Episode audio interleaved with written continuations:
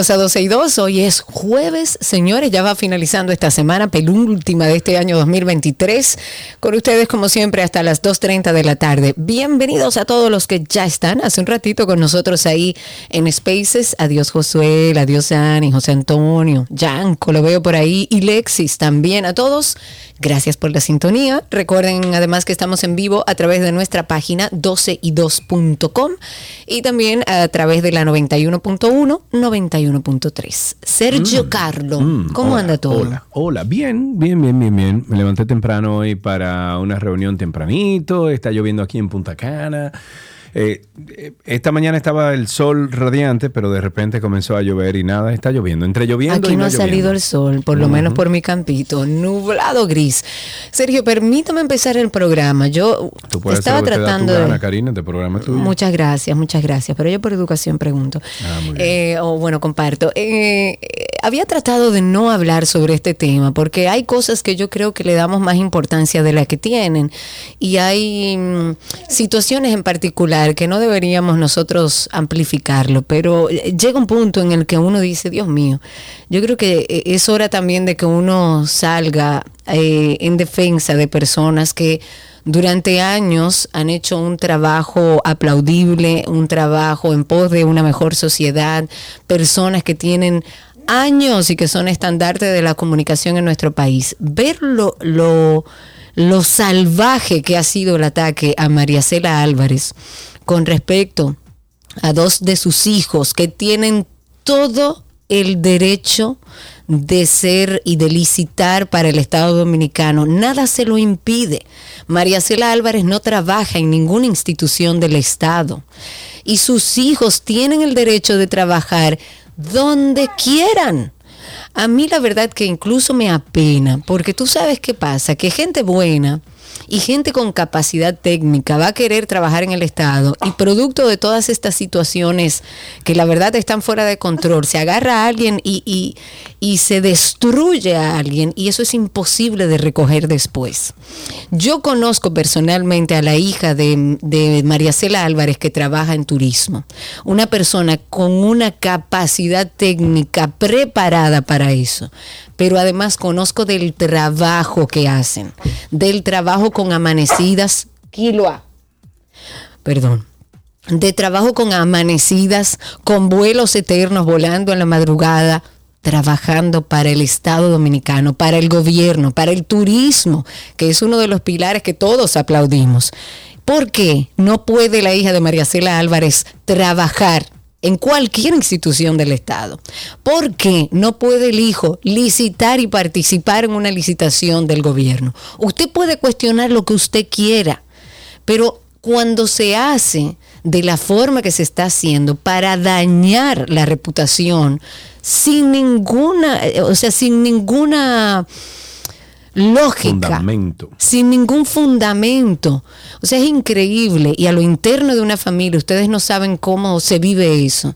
Que una persona de manera alegre decida que va a agarrar a María Cela Álvarez y a sus hijos para decir y hacer lo que sea y eso se repite, se repite, se repite, se amplifica sin la oportunidad de que María Cela pueda recoger lo que ya todo está en el medio y todo lo que la gente ha querido decir de ella y de sus hijos. Sus hijos, reitero, y termino ahí mi comentario, tienen todo el derecho de participar en cualquier licitación del Estado. María Cela no trabaja para el Estado y sus hijos tienen la capacidad de hacerlo y tienen experiencia para poder hacerlo. Usted quiere cuestionar después el proceso de licitación, cómo se hizo, de qué manera se hizo. Tenemos todos el derecho. Pero no podemos agarrar. Si mañana mi hijo pone una empresa y licita en el gobierno, no puede. ¿Por qué? Él no es un ciudadano como cualquiera de los que vivimos aquí, con el derecho de hacerlo. Por Dios, la verdad es que es asqueante y es un soberano disparate que le estemos dando eh, eh, eh, validez a gente que nada más usted verlo, cómo manejan el tema, con la falta de respeto que lo manejan, que yo no sé cómo a esta altura María Cela Álvarez no ha ido y lo ha demandado. Porque de qué la acusan y de qué acusan a sus hijos. Cuando están atacando a personas honestas y nos quedamos callados porque el ataque no es a nosotros, porque mucha gente se pone en la comodidad de yo no voy a decir nada por si acaso. No, hay que salir a hablar por los buenos, porque si no los buenos no van a llegar al gobierno. No podemos esperar que personas honestas que nos conocen saquen la cara por nosotros cuando nosotros no lo hacemos. Mi apoyo a la familia de María Cela, conozco el trabajo de la hija de María Cela en turismo y la gente no se imagina la cantidad de trabajo que hay ahí y apoyo a María Cela Álvarez y a toda su familia. En otro tema, el presidente de la República, Luis Abinader, sometió ante el Senado de esta República Bananera un proyecto de ley que crea el Cuerpo Especializado de Mitigación a Emergencias y Desastres como una dependencia de las Fuerzas Armadas bajo el control del Ministerio de Defensa. Y yo me pregunto entonces, ¿para qué tenemos el COE? ¿Para qué tenemos el COE? Ahora un cuerpo especializado en mitigación de emergencias. Muy bien. Esta iniciativa legislativa parte de la disposición contenida en la Constitución Dominicana que establece como una de las misiones de las Fuerzas Armadas mitigar situaciones de desastres y calamidad pública y de acuerdo con un mensaje remitido al presidente del Senado, Abinader explica que ante la cada vez mayor ocurrencia de disturbios atmosféricos como consecuencia del cambio climático, se hace necesaria la creación de una unidad a lo interno de las fuerzas castrenses con la finalidad de desarrollar operaciones militares no bélicas de mitigación y respuesta ante, no sé, me, parece que, el PRM, el, gobierno de Luis Abinader está como complicando mucho las cosas con toda esta dependencia nueva y todo esto, o sea, se pasan tres campañas diciendo que el Estado es muy grande y ahora lo que hacen es crear nuevos. Eh, eh, a mí me. Yo, lo que creo es que si, por ejemplo, el COE no abarca cosas que ellos entienden que son. Que la agreguen al eh, COE. Exacto, que ellos entienden que le hace falta para complementar el COE, pues me parece válido porque las cosas van cambiando y a nivel de, de, temas medioambientales están cambiando de una forma acelerada y tenemos que estar preparados. Pero generar otra más, con una empleomanía que a lo mejor se esté de más, yo creo que se puede fortalecer el COE. El COE está establecido como un mecanismo de reacción, de emergencia, no de prevención. Eh, o, sea que habría que ver si dentro de ese mismo se puede hacer algo que lo complemente y punto, que además hacen un trabajo extraordinario. La Dirección General de Migración ha informado que tres haitianos eh, fueron arrestados porque supuestamente formaban parte de una estructura que se dedicaba a falsificar carnet de, identificación migratoria. De acuerdo con la nota de prensa que hacen llegar, los arrestados se hacían pasar por agentes tributarios para diligenciar documentos que de manera fraudulenta evidentemente daban aspecto de legalidad. Estafaron de esa manera a muchos de sus compatriotas que residen de forma irregular en el país. También estuvieron explicando que luego de una labor de inteligencia arrestaron a los haitianos Josué Toussaint, Josué Misel y Wesley Luis. Eh, eso se hizo en la calle Mesías, en la urbanización Jerusalén, está en Santo Domingo Este eso. Y durante este operativo a los detenidos le fueron incautados varios equipos, ellos utilizaban diferentes equipos para la emisión de esos carnet, una computadora personal con la que también realizaban esos carnet, posteriormente lo enviaban a producción para imprimirlo. Ahí también había, bueno, pasaportes, celulares y estos apresados y los documentos ya se enviaron al Departamento de Investigación de la Policía para los fines correspondientes. El presidente Luis Abinader encabeza el acto del primer Picasso con la construcción o para la construcción del proyecto solar fotovoltaico Dominicana Azul Es una obra que, según se ha informado, generará más de 900 empleos directos al país. Este acto está pautado para este viernes a las 22, o sea, mañana. perdón, a las 11 de la mañana y se lleva a cabo en el Distrito Municipal de Arroyo Salado, municipio de Cabrera, en la provincia María Sánchez, Nagua. Estos expertos han dicho que esta obra de energía limpia contribuye con el desarrollo sostenible de la nación dominicana y aporta anualmente al Sistema Eléctrico Nacional Interconectado, al CENI, el famoso CENI, 182.611 megavatios, suficientes para abastecer una importante cantidad de industrias y hogares, reduciendo así los costos de energía del país. Embuste. La planta fotovoltaica contará con una... ¿Tú sabes por qué yo digo embuste? Porque todos esos... Eh, eh, ¿cómo se llama? Sistemas fotovoltaicos y parques fotovoltaicos y de energía limpia que están montando, la siguen vendiendo a la misma, a la mismita tarifa que la venden con, con energía sucia, con energía de, eh, de- de fósiles. Es así. Entonces, ¿tú sabes lo que están haciendo? Haciendo que esta gente gane más dinero, quitándole el derecho a personas como ti, como tú y yo, Karina, que queremos tener paneles solares en los techos nuestros y nos quieren cobrar ahora potencia. Entonces fue como yo le dije en la rueda de prensa al presidente de la República. Muy bien todo, pero le están quitando el derecho al ciudadano común y corriente, al clase media, al que puede pagar un sistema de 8 mil, 10 mil, 15 mil, 20 mil dólares para un sistema fotovoltaico, desincentivando a esa gente y dándole entonces el negocio Y a grandes contradiciéndose el presidente completamente con lo que dijo compañías. en campaña. Habrá que ver qué pasa ahora. Habrá Bueno, que ver lo- qué pasa nada. No, no tenemos que tirar a la calle ya. No sé. ¿Tú crees que ya hay que tirarse a la calle? Sí, ¿Por qué tú ya, saldrías a la que calle? Tú sabes que lo que pasa es que tenemos tres años en buenas intenciones, Karina. Yo, yo quiero que tú, yo te voy a conseguir el PDF del plan de gobierno que, que el PRM cacarió para llegar al poder. Y tú vas a ir a buscar, tú escoge un tema. No, y no, vas a hay ver que temas. Hay- el es más, 90% de las cosas que están ahí no se han hecho.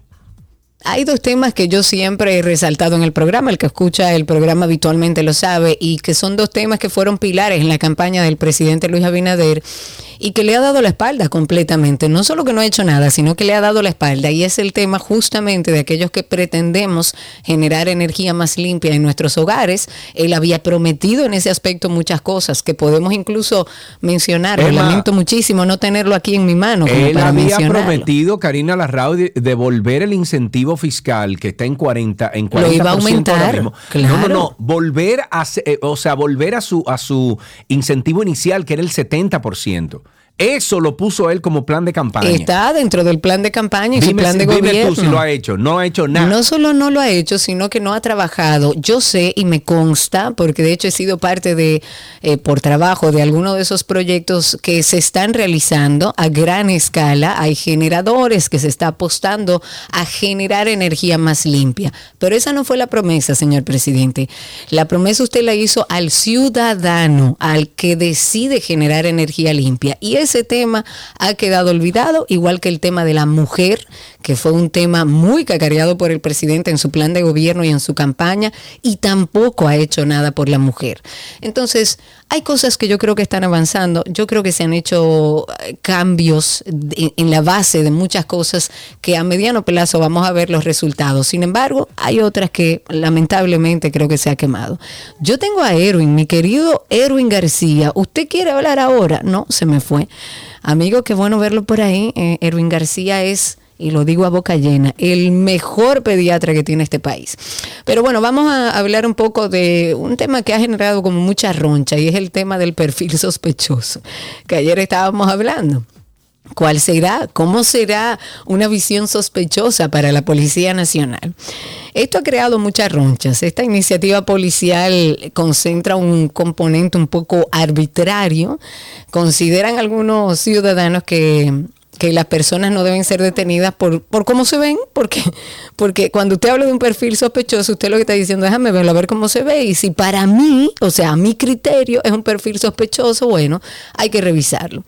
En varios sectores del Gran Santo Domingo ya los residentes han dicho que esas detenciones no deben llevarse a cabo por cuestiones de apariencia, porque son arbitrarias y es lógico.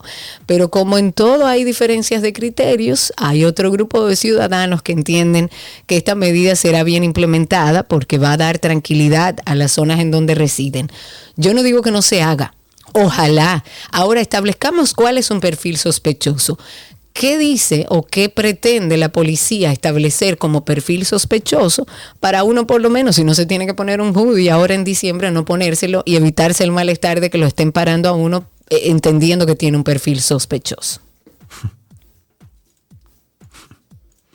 ¿Te oído la canción que dice, ayúdame señora a parar mi lengua?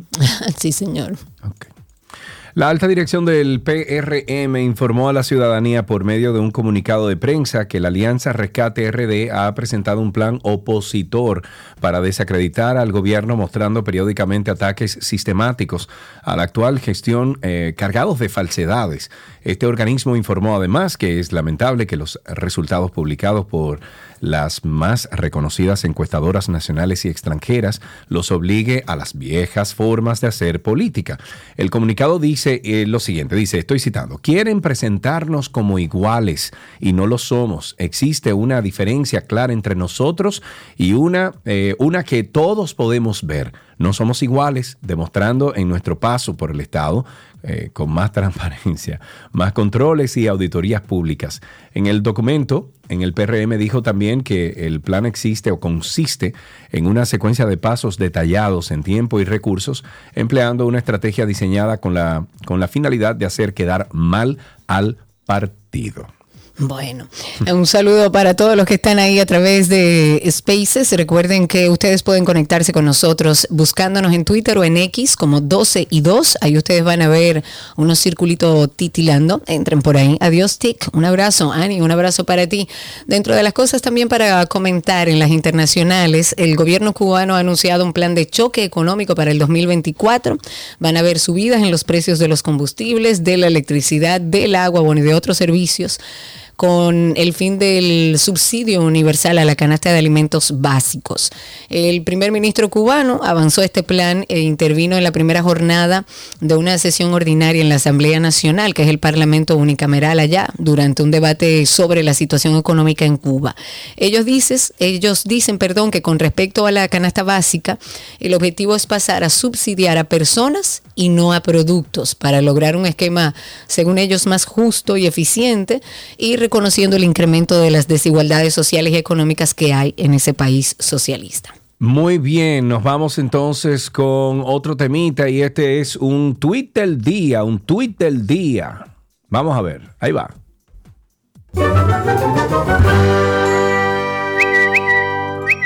Ok, el miembro del Comité Político del Partido de la Liberación Dominicana, José Dantes Díaz, respondió al comunicado del PRM y a través de su cuenta de X publicó lo siguiente.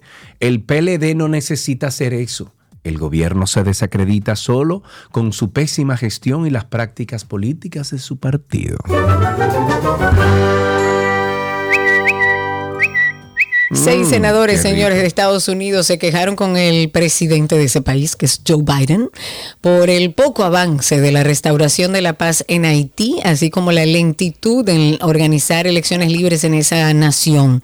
Los congresistas se han quejado de que han pasado más de dos años del asesinato del presidente haitiano y, sin embargo, no se ha completado el proceso para elegir a un gobierno legítimo, elegido democráticamente. De hecho, en una de las preguntas que piden a Biden que responda, también le cuestionan cómo se va a detener el ingreso de armas hacia Haití desde los Estados Unidos, que pasan por nuestro país muchas veces. En una carta enviada a la Casa Blanca, estos legisladores, que son seis, dijeron lo siguiente y quería citarlo, les leo. Dice, le escribimos para expresar nuestra grave preocupación por la falta de progreso que ha logrado Haití en el establecimiento de un gobierno legítimo, elegido democráticamente y respaldado por la constitución haitiana. Pero además este grupo de funcionarios han criticado que se nombró a Ariel Henry como primer ministro, como un jefe de Estado de facto, sin sustento en la constitución haitiana, e incluso lo cuestionaron por supuestos vínculos con el partido Parti Haitien Tec Cale, es PHTK que se llama el partido, que según dicen estos funcionarios, tiene un historial de utilizar pandillas como herramientas de represión. Y yo creo que la gran mayoría ya. o sea, de Guatemala a peor. Señores, no bajemos, no bajemos la guardia. Las autoridades de salud pública han advertido ya que los casos de dengue se mantienen hasta agosto del 2024 en vista de que la enfermedad transmitida por el fuñío mosquito Aedes aegypti ha mostrado un nuevo patrón de comportamiento. El ministro Daniel Rivera estuvo hablando con uno de los mosquitos y le dijo que ellos estaban hartos ya del tipo de, de estrategia que estaban utilizando y que la cambiaron. Explicó que están terminando el año dentro del margen de seguridad dentro de los casos que se reportan regularmente en diciembre, por lo que en la última semana se reportaron 888 nuevos casos, elevando a 23.928 el total de pacientes sospechosos reportados en este 2023. En otro tema, la ONDP, que es la Oficina Nacional de Defensa Pública, en el día de ayer dijo que gracias a su compromiso con la asistencia legal gratuita a personas que son imputadas, ha representado en los tribunales a 108.141 procesados en este año 2023. En otro tema, hablando también de números, a noviembre del 2023, el Ministerio de Educación de la República Dominicana ha ejecutado al día de hoy el 3.88% de el 4% del Producto Interno Bruto que destina el Poder Ejecutivo para la educación. Esta inversión es la segunda más alta que se ejecuta desde el año 2013, cuando se comenzó a cumplir con lo que establece la Ley General de Educación. Recordemos que para el año 2020 año en el que el país fue afectado con el tema de la pandemia, se ejecutó el 4.60% del Producto Interno Bruto con unos 200.501 millones para la educación que en ese momento era con modalidad a distancia. Pues en el monto total del presupuesto del Ministerio eh, de Educación en el 2023 fue de 275.378 millones de pesos, por lo que ejecutar unos 49.100 146 millones de pesos. El mismo ministro dio esta información, dijo que la inversión de los recursos se ha enfocado mucho en lograr el aumento de las horas efectivas de clases, se ha invertido en promoción, en alfabetización, en el aumento del nivel de, eh, aprendizaje, se ha invertido en reducción de la inequidad por, eh, por nivel socioeconómico y género, eh, abandono, aumento de la cobertura en todos los niveles educativos, pero todavía faltaría aplicar esa parte que corresponde también a la educación. Sigue siendo un reto la educación en la República Dominicana. El encargado del Programa Nacional de Manejo del Fuego ha informado que el clima está cambiando en nuestras montañas al indicar que los bomberos forestales se encuentran verificando variaciones en el comportamiento de los incendios. Los más de 850 incendios forestales que registró la República Dominicana en el 2023 estuvieron matizados por bosques que, al igual que en otros años de sequía prolongada, experimentaron mayores niveles de estrés hídrico. Y estoy citando, en los incendios forestales son, eh, son variables importantes la temperatura, la humedad, la velocidad del viento. Manifestó el funcionario quien citó cambios palpables en la zona montañosa, como una presencia de mosquitos en zonas donde no se veían tradicionalmente, un indicador asociado al aumento de las temperaturas. Eh, es bueno que se sepa que, que mientras más arriba, eh, llegan los mosquitos a las montañas, quiere decir que los niveles de temperatura están subiendo y por eso los mosquitos llegan allá, o sea que es un buen indicador. También observaron la expansión desmedida de la yaragua, una planta que además de actuar como un combustible durante un incendio, en su época de verdor dificulta que las semillas de los pinos toquen tierra y se expanden en forma natural. Vamos a terminar poniendo el día de lo que está sucediendo a nivel mm, de, lluvias y demás en nuestro país. Estuve leyendo algo de la ONAMED que dice que mantiene en el día de hoy bajo alerta o aviso meteorológico a 20 provincias del país. Todo esto por el tema de las lluvias, primero eh, que se registraron en las últimas jornadas y las que se esperan además para las próximas 24, 48 horas. Desde la madrugada se han producido lluvias de carácter débil, moderado. Hay algunos lugares donde ha llovido fuerte, pero son puntos aislados. Lo importante es tomar las medidas de seguridad. Recordemos que los suelos están saturados y que cualquier lluvia ya es importante. Y a propósito del dengue, tomar también todas las medidas del lugar para no dejar agua estancada. Dicho eso, nos vamos a recordarles que tenemos Karina y Sergio After Dark. Es nuestro podcast donde hablamos de salud mental y bienestar. A lo mejor te juzgan diciendo que te enojas por todo. En algún momento te dicen que las cosas no pasaron como tú las recuerdas. Si has contestado que sí a esta pregunta, que he hecho, podrías estar siendo víctima del gaslighting el gaslighting, que quizás muchos de ustedes dirán, ¿qué diantres? ¿Qué es eso? Digamos que es una forma de abuso psicológico que consiste en manipular la percepción de la realidad del otro. Pero mayormente la persona que es víctima de gaslighting refiere, es que yo vivo en duda, yo no sé exactamente lo que me pasa. Puede que incluso yo me vaya al patio de la casa y empiece a llorar sin una causa aparente o me sienta culpable todo el tiempo por cosas que ni siquiera tienen que ver conmigo. Si ustedes sienten que están en una relación situación, sea del tipo que sea, en la que están sufriendo gaslighting, lo imprescindible es buscar ayuda. Karina y Sergio, After Dark. Karina y Sergio After Dark en todas las plataformas de podcast. Vaya a Google ahora mismo y ponga Karina Larrauri Podcast o Sergio Carlo Podcast. Sale 12 y 2 Podcast y Karina y Sergio After Dark. Dele follow a ambos. Déjenos un comentario positivo y por favor cinco estrellas de rating para que otras personas que estén buscando este tipo de contenido también se animen a pertenecer a nuestra familia. Así empezamos 12 y 2, ya regresamos con mucho más. Todo lo que quieres está en 12 y 2.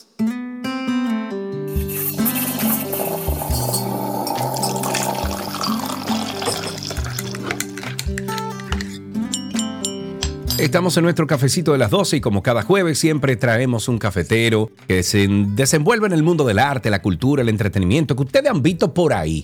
Y hoy nos vamos a sentar a bebernos un café con el humorista dominicano, stand-up comedian Starling Ramírez. Hermano, ¿cómo estás? Hola, hola, hola amigos de 12 y 2, dime la vez, Serge, que lo que dice. Todo bien, todo bajo control, my friend. Y tranquilo, evitando los tapones, siendo inteligente como ustedes y no cogiéndole tapones a nadie. y trabajando de la casa. Lo mejor. Exactamente. Todo lo que se pueda resolver a través de, de, la vía digital se resuelve. Vamos a hablar un poquito primero del cafecito, de qué, qué representa el café en tu vida, Starling. Mira, tú sabes que con el café yo tengo una relación interesante. Entonces tú sabes que el café es una herencia. El café es una herencia que alguien te pasa. Alguien es que te, te, te introdujo al café. En mi caso fue mi esposa es la cafetera en la casa, yo le preparo su grequita en la mañana. Y llega el momento donde tú, tanto que lo preparas, y un día te da curiosidad. Ajá, un día dices, exacto. de que, ¿y, a, y, a, y, a, y qué, qué, es lo que le encuentran a esto? Y tú ahí lo pruebas, lo pruebas, lo pruebas. Y entonces ahí un día te dice, de que mira que la greca es muy chiquita, no da para los dos, hay que comprar una greca más grande. Claro. No, y, y de, de repente, no sé si te pasó a ti, Starling, pero de repente tú Oye, no es una adicción, hay, hay, gente que sí desarrolla una adicción, pero hay, es una necesidad que te cree el café en la mañana, ya cuando tú tienes ese hábito de tomar café todos los días. ¿Te ha pasado? Me pasa de que yo tengo momentos para tomarme mi café. Por ejemplo, cuando estamos en reuniones de producción o de trabajo, alguien salta de que, hey, voy a tomar un cafecito y yo me antojo. Porque no es que, no, no es que yo diga, mmm, yo quiero que no, es que alguien dice, quiero café, yo digo, por favor, anóteme. Eso como las mujeres cuando van al baño, que dicen que yo también voy, no vaya sola. Es así. Lo grande es que se han hecho estudios del por qué las mujeres van juntas al baño. Tú sabes por qué que se han hecho estudios, ¿verdad? Tú sabes por qué. Tú sabes cuál es la razón por qué las mujeres para que la, cuando una ¿Por las mujeres evitan sentarse, porque hay inodoro que no tiene la condición higiénica necesaria. Entonces las mujeres van al inodoro, las mujeres van al baño para que la otra amiga la agarre. Ahí es, porque a veces las condiciones de los baños no son idóneas y dicen que mamá, agárrame la mano, porque yo ni me voy a sentar. No, pero ya eso se ha resuelto, ya ponen unas, unos pañitos y una cosa. Ve acá, ¿tú eres, ¿tú eres team azúcar o sin azúcar? Tú sabes que eso es algo que uno, como te digo, yo soy depende, a mí me gusta más el azúcar, obviamente. Hay gente que se bebe el café de que amargo y esa gente lo que son es masoquita, porque Dios mío, usted le echa su azuquita al café y usted va también degustándolo porque también tú lo combinas. Eso es lo que me encanta del café, que tú le puedes, Sí. tú lo pimpeas. Sí, sí, sí. Todo el mundo pimpea su café. Hay gente que le pone, yo he visto gente que le pone miel, hay gente que le pone también eh, eh, la leche, lógicamente, el azúcar, eh, le pone, yo he visto gente que el café le pone hasta chocolate. Sí, claro, yo, yo le pongo chocolate al café. Oye, eso, café y chocolate y lo liga. Sí, yo. Y entonces date cuenta que el café, el café es básicamente como, ¿cómo te puedo decir? El que bebe café anda buscando una experiencia, como que yo quiero, en el momento de la conversación yo también quiero estar sintiendo algo que me haga sentir bien y cómodo. Ok, ok. Eh, si tú eh, tuvieras la oportunidad, Starling, de tú sentarte con un personaje de la historia del planeta, alguien que haya cambiado el rumbo de la humanidad, de la com- del comportamiento, de, de lo que tenemos como el día a día, ¿con quién tú te sentaras y qué tipo de café tú le brindaras? Tú dices así que te que, que, vivo o muerto. Bueno, sí, un, un personaje del, de- del planeta, loco, de la cultura humana, loco. Mira, a mí siempre me hubiese gustado beber café con Celia Cruz. Ah, mira, qué chévere. Porque ella lleva el azúcar. Ok, Stalin, no hay problema. Está bien. ¿Con cuál fue la última persona que tú te sentaste a tomarte un café? Con mi esposa. Esa fue la última persona. El fin de semana, el sábado, que se bebe café los sábados, y se habla de algo importante, una cortina nueva que tenemos que poner. Ajá. Ahora, porque eso es lo que pasa, que ah, el problema mío fue involucrarme con ella a beber café, porque ahora ella tiene una excusa para rendir cuenta de la casa. Que, bueno, pues bien. el martes, ¿qué vamos a hacer? Y tú dices, güey, ya tú estás con el café, hay que darle, hay que hablar. Fue con ella, sí, ella, ella ha sido mi compañera de café y, y- y es chulo, es- tú sabes que eso es chulo, serio, cuando tú tienes una gente con la que tú puedes tener una excusa para sentarte. Sí, sí, sí, yo sé que sí, yo sé que sí. Yo tengo, yo tengo a mi amigo Perrota, que yo le digo, ven, vamos a sentarnos a hablar. Y nos sentamos a hablar y es nada, a hablar muchísima porquería. Eh, háblame de una cosa, ¿cuándo, ¿cuándo tú empiezas tu carrera de comediante, o sea, de, de stand-up comedian? ¿Qué tú hacías antes? Wow, yo era ingeniero en sistemas, esa fue como que la carrera que yo elegí para engañarme. y luego un día, eh, andando por la zona colonial y eso, y siempre fui curioso, yo hago radio desde los 16 años, Sí. eh, radio así, inspirado por gente como tú. Y, y como que llegué al humor a través de la gente de la Guagua, la, la zona colonial que me iba, Camden Comedy, eh, Camden Parlado, que hacían una noche temática ahí de humor y nada. Yo llegué a través de que yo hacía radio, fui un día a, a, ver a los tigres, siempre escrito, siempre me la pasé escribiendo para radio, para amigos míos que hacen cosas en radio. Y nada, y una cosa llevó a la otra. Es que tú a veces no sabes que tú vas a vivir de algo. Tú como que empiezas a darle y dices, ah, pues tú estás dejando dinero. ¿Qué yo hago haciendo lo otro? No, está dejando dinero y lo estoy disfrutando, que son dos cosas que, cuando tú, o sea, cuando tú comienzas a, a buscar y, y- y encuentras esa combinación de estoy disfrutando lo que estoy haciendo y me está dejando dinero, esa es la, la combinación perfecta. Así es, eso sí es verdad. Porque ahí es que tú dices, que ¿por qué yo estaba perdiendo el tiempo antes? Ok, pero tú siempre supiste que te ibas a dedicar a, hacer reír a otros. Tú fuiste de los, de- quiero decirlo de una forma muy positiva, de los chistosos del colegio. O sea, tú, tú tenías eso. Para nada, nada, pero cero, cero. Yo era de los poco populares. Del grupo, del grupo, tú sabes que siempre hay un grupo que son como lo- lo- los Netflix, que son como los lo ligados. Sí, claro. Lo que, lo que lo votaron de lo que uno que no puede ser rico porque él no es tan rico, otro que no es cool porque no es tan cool, y se juntan toditos, uno que es medio nerd, que no es tan, uno que es inteligente pero no es tan inteligente, se juntan todito lo que tú, lo que todos los grupos desecharon. Yo era de ese coro, del grupo de lo que de lo que desechó nadie. Ok. Y éramos cinco. Y de ese grupo que todos desecharon, yo era el más desechado. O sea que yo tenía cero aceptación en el colegio y eso. Y, y- y la comedia es como una venganza para mí, te voy a decir una cosa. ¿Por qué? Porque yo utilizo todas las cosas que me pasaron en la escuela y la tiro para adelante en el humor. A mí no me pueden decir nada, yo de una vez lo digo para adelante. Desde que yo me acuerdo de un cuento del colegio, lo digo, salgo un chiste de eso y, y- y vivo mencionando a mis amigos. O sea, que los amigos tuyos del colegio te andan buscando, básicamente. ellos no van a mis shows. Ellos saben que si van a mi show lo involucro. ellos saben, ellos saben. O sea, tú lo, tú lo ves a ellos ahí y tú dices ya, involucrado. Aquí viene uno de los que me hacía bullying en el colegio. En esa escuela, en el colegio, siempre vi uno que bailaba malo. Ojalá esté aquí en el show. Yo te conozco y por ahí me voy. Qué desgraciado. Mira, y, y tú, te, tú te recuerdas la primera vez que tú hiciste un stand-up. ¿Cómo fue la experiencia? Loco, sí, mira, nosotros estamos, estamos- yo haciendo comedia, me, me gusta porque hay gente que habla de, de- Todo el que habla en tercera persona a mí me da miedo. Y yo hablo mucho en tercera persona. Nosotros estábamos, no, mira. Sí, eh, claro. Es una vaina que se le ha pegado. Eh, yo empecé a hacer comedia en el 2015. Y como te dije, fue como algo bien espontáneo porque fue una experiencia. Uno siempre ha visto. Tú tenías HBO, Sergio. Uno ha visto HBO, Sí, uno ha visto sí, cosas sí, especiales. claro. Y uno curioso, ¿qué es esto? ¿Qué se siente que, que alguien.? Porque si en el colegio nadie te daba aceptación, tú la buscaste por otro lado de grande Claro. y yo la busqué a través de, de la radio, a través del stand-up y encontré la comedia como un refugio. Y mi primera rutina fue sobre el alfa, Ok. de que el alfa iba a registrar Pero en el 2015 fue eso. en el 2015, sí. 2014-2015, noviembre. El diantro. ¿Y el alfa qué hacía en ese entonces? El alfa tenía en ese momento pegado la canción Tarzán y yo empezaba a preguntarme, dije, ¿cómo será el alfa cuando registra la canción Tarzán en la onda? Imagínatelo llegando, que, él, que le preguntan, alfa, ¿y cómo se escribe? Y él, escríbelo, ta, ta, ta, ta, ta, Tarzán. ¿Y cuántas ta son? Y como que yo iba construyendo una exageración sobre esa vaina. Y eso me llevó a Dominicanas Got Talent. No, de verdad, tú estuviste ahí. Yo tuve en Dominicanas Got Talent y yo hice esa misma rutina delante de nuestra queridísima eh, eh, ministra Milagro Germán, Sí. contra eh, delante de, Gua- eh, de, de los demás jueces Sí. y esa rutina hizo que me descalificaran Ande el diantre. Porque ellos se la encontraron obscena y me dice Milagro dije, tú no crees que eso está un chin fuerte el diantre. ¿Qué entiendes tú que es lo mejor de trabajar en el humor? O sea, de lo mejor de tú trabajar como comediante. Miren, que tú puedes decir la verdad, duele a quien le duela. Si te duele a ti mismo, pues qué bueno, es una verdad. Yo nunca haría un chiste que no se lo pueda decir a alguien en su cara. Eso lo aprendí de este negocio. Claro. Si yo estoy escribiendo algo, diciendo algo que pienso de una persona y no se lo puedo decir en su cara, no es un buen chiste. Ok, ok. Eh, y, y eso es justo, además, también, ¿eh? Es justo. Sí, es justo porque es que el humor tiene, eso es lo que a mí me gusta, que el humor parte de la verdad.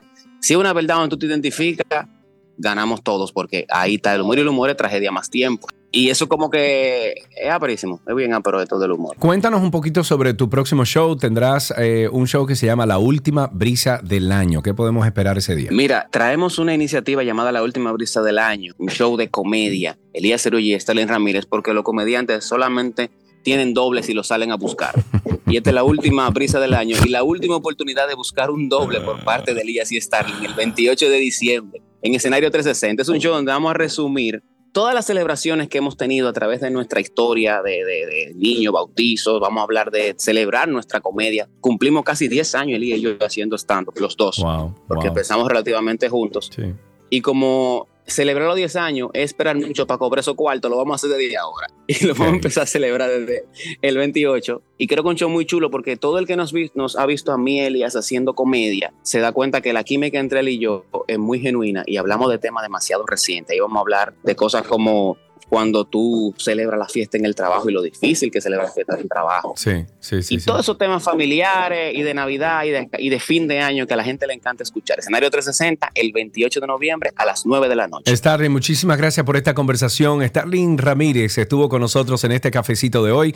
La última brisa del año será el 28 de diciembre, como dijo, a las 9 de la noche en escenario 360. Las boletas están a la venta en ticketmax.com.do.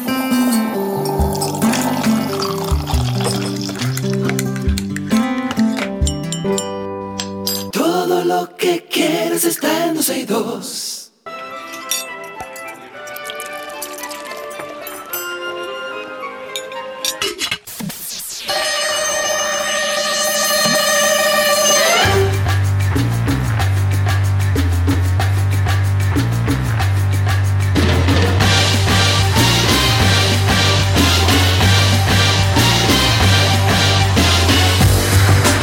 Ya estamos en nuestra receta posible y tenemos con nosotros al único, al incomparable.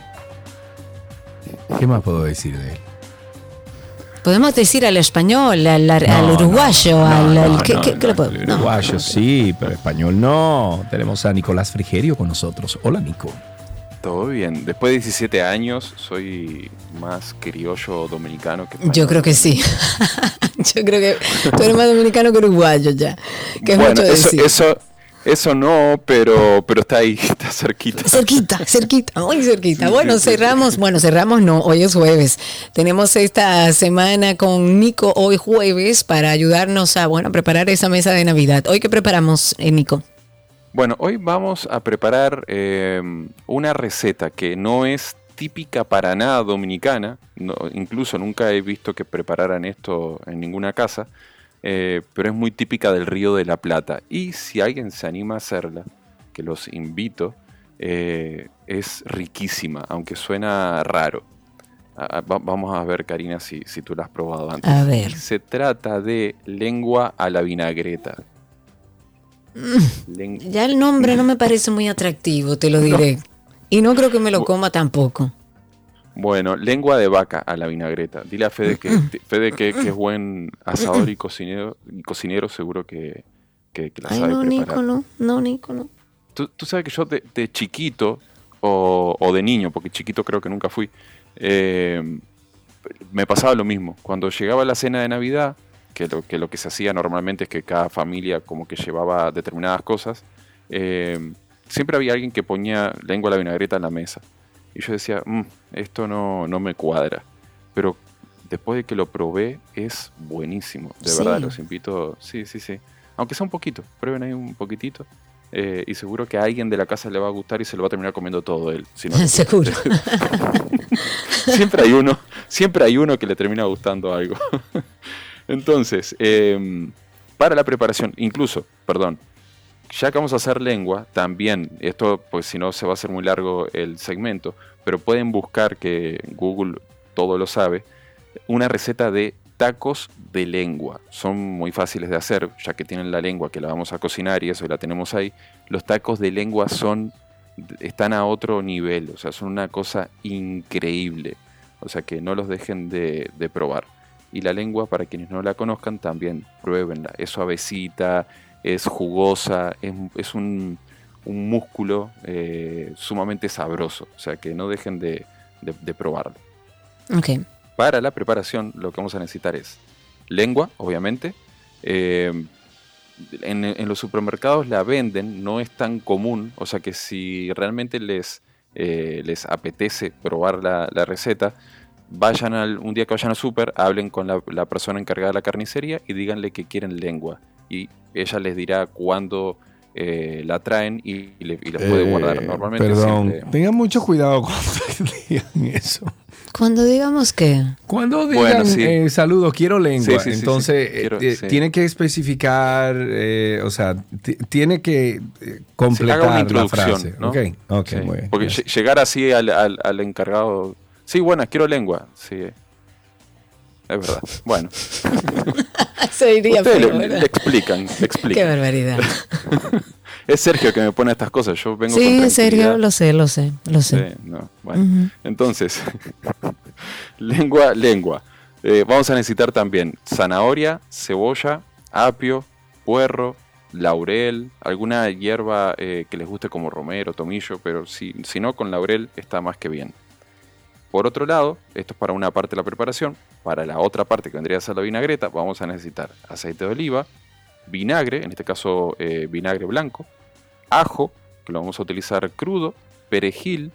eh, en este caso el perejil, lo ideal sería que sea el, pere- el perejil liso, no el rizado. Si no aparece liso, no importa, eh, pueden utilizar rizado sin ningún problema. Huevo, que lo vamos a utilizar hervido, huevo duro, sal y pimienta. Entonces, para la cocción de la lengua, lo que vamos a hacer es, vamos a poner una olla bastante grandecita con agua y en, esa agua vamos a agregar la zanahoria, cebolla, apio, puerro, cortado de forma irregular, como si fuese para un caldo. Estos vegetales luego se van a descartar, o sea que no tienen que estar perfectos ni bonitos, no, no se preocupen por eso. Y dentro del agua vamos a agregar la lengua, así como viene eh, del súper, pues la, la agregamos dentro del agua con el agua fría. La llevamos a fuego, cuando comienza a hervir bajamos un poquito el fuego, que vaya hirviendo eh, suave, que, no, que no, no estén los borbotones tan encendidos, sino que eh, ahí como a fuego medio.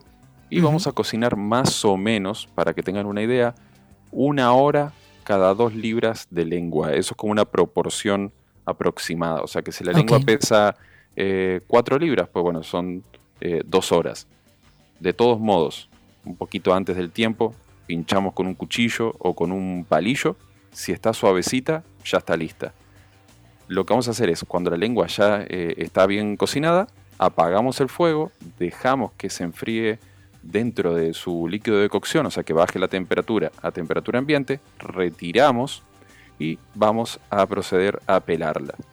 Pelarla es muy fácil. Vamos a cortar un poquito, la lengua tiene como una, en la parte de atrás, vamos a decir, tiene una parte que es bien gruesa y, y como medio feíta, ¿no? esa parte no es tan bonita, eso lo vamos a retirar y lo vamos a descartar y la pelamos con la mano, hacemos una incisión a lo largo de la lengua y vamos a pelarla y nos vamos a quedar todo con la parte interior de la lengua. Ay, Dios mío, eso no se Cuando- oye rico, Nico. Ah, te digo la verdad. Bueno, lo que pasa es que yo soy un poco especial, porque a mí los cortes que más me gustan de la vaca son, por ejemplo, la lengua, el rabo. Ay, Dios mío, ay, Dios mío, cortes- Nico. Pero ¿por qué? Son los cortes más... tienen carne, son jugosos, tienen grasa, son buenísimos, colágeno, el rabo. eh, No quiero colágeno. no, pero es bueno, ¿no? Para, para, que, para, el- para la piel. No, está bien, termina la receta. Yo sé que hay alguien que la está notando, no sé... Sí, sí. me llame. A- a- alguien por como ahí. tú que llame, sí, que escriba, que Exacto. diga. Si va a preparar esta gente. receta de lengua, sacándole pelo y más todo. gente- hay más gente loca. Seguro que- que Seguro. Ya entonces, cuando tenemos la lengua pelada, que lo ideal, de verdad les digo, busquen algún videito en YouTube para que tengan una, una referencia.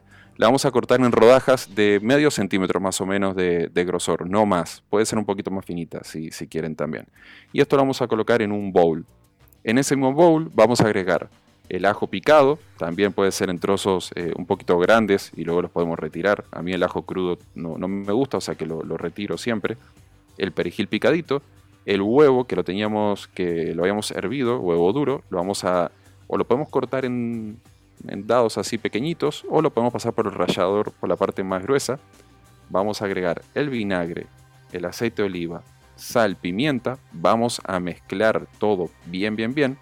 La forma clásica de hacer esto es, buscamos una bandeja o un Pyrex o, o- cualquier recipiente que tenga un poquito de profundidad y vamos colocando todas las lenguas una al ladito de la otra, luego como por capas, para que se, quede, para que se vea bien bonita. Por encima vamos a colocar lo que nos queda en el bowl, que es el huevo, el ajo, el perejil, cubrimos de aceite de oliva y lo ideal para mí es llevarlo un día por lo menos a la nevera para que todos los sabores se integren y la, y la lengua absorba un poquito de, de la vinagreta para que le dé ese, ese saborcito. Ok. Ya cuando lo vamos a servir, sacamos de la nevera una hora antes para que pierda el frío, unas rodajitas de pan tostado, servimos y en tu caso no, pero en el mío disfrutamos A comer.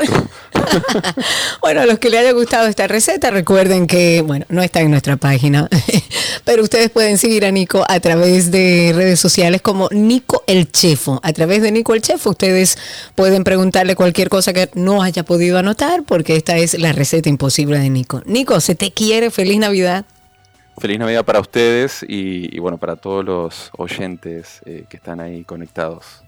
Felicidades para ti, extendido a tu familia. Gracias, Nico, por estar con nosotros. Recuerden, Nico el Chefo en redes sociales.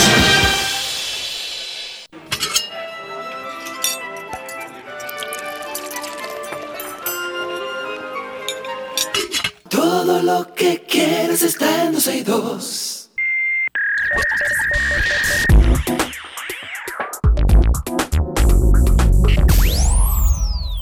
Um, acá, ¿por qué está? Ah, es Cristi que tiene el micrófono abierto.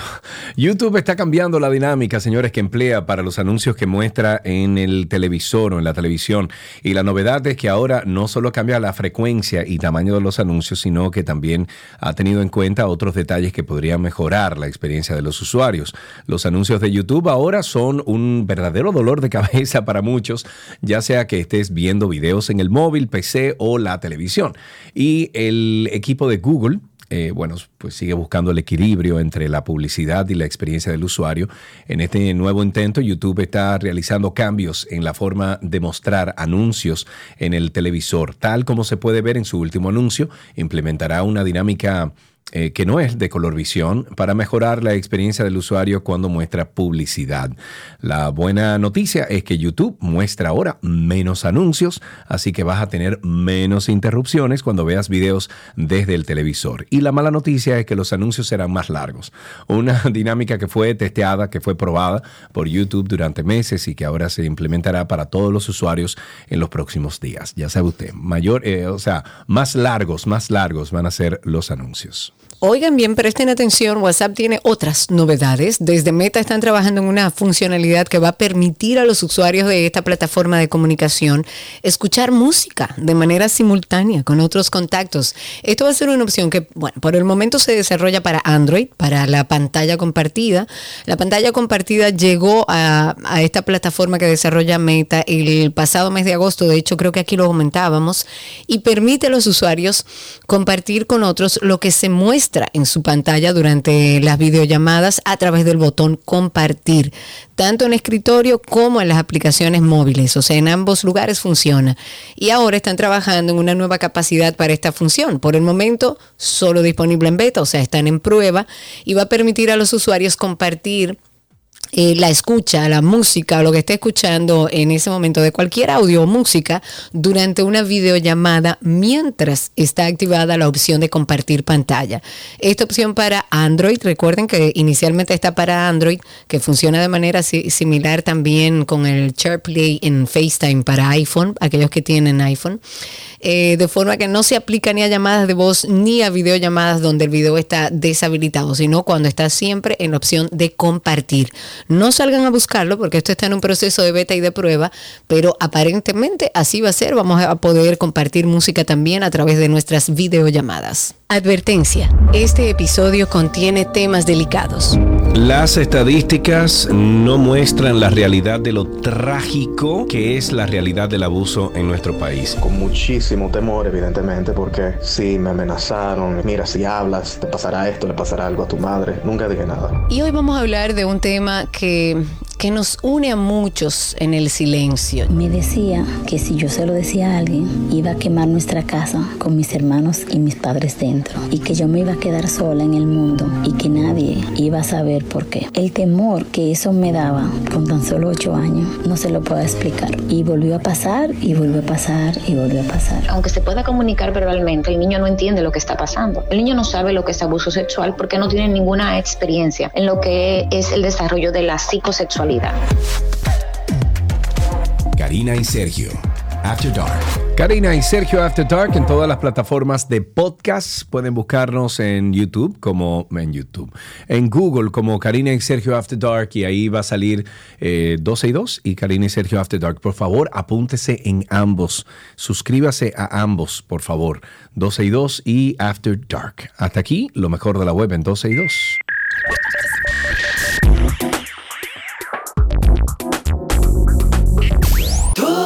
Que quieres está en 12 y 2. Let's go. Let's go. There's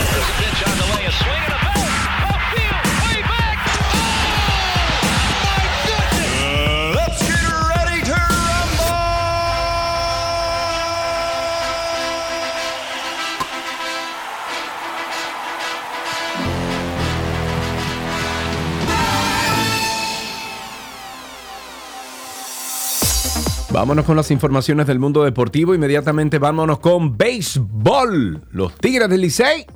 Suéltalo. ¡Arrancan los Tigres!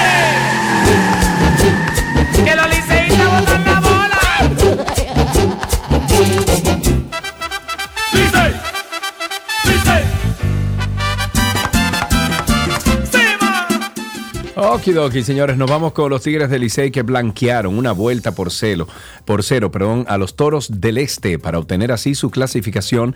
En horas de la tarde, los azules derrotaron 5 por 3 a los Toros en el primer partido de la doble cartelera celebrada en el Estadio Francisco Micheli. Por otro lado, aún sabiendo que ya estaban eliminadas, las Águilas Ciba- Cibaeñas batallaron con gallardías del último suspiro anoche para dejar en el terreno del Estadio Cibao a las Estrellas Orientales. ¡Wow!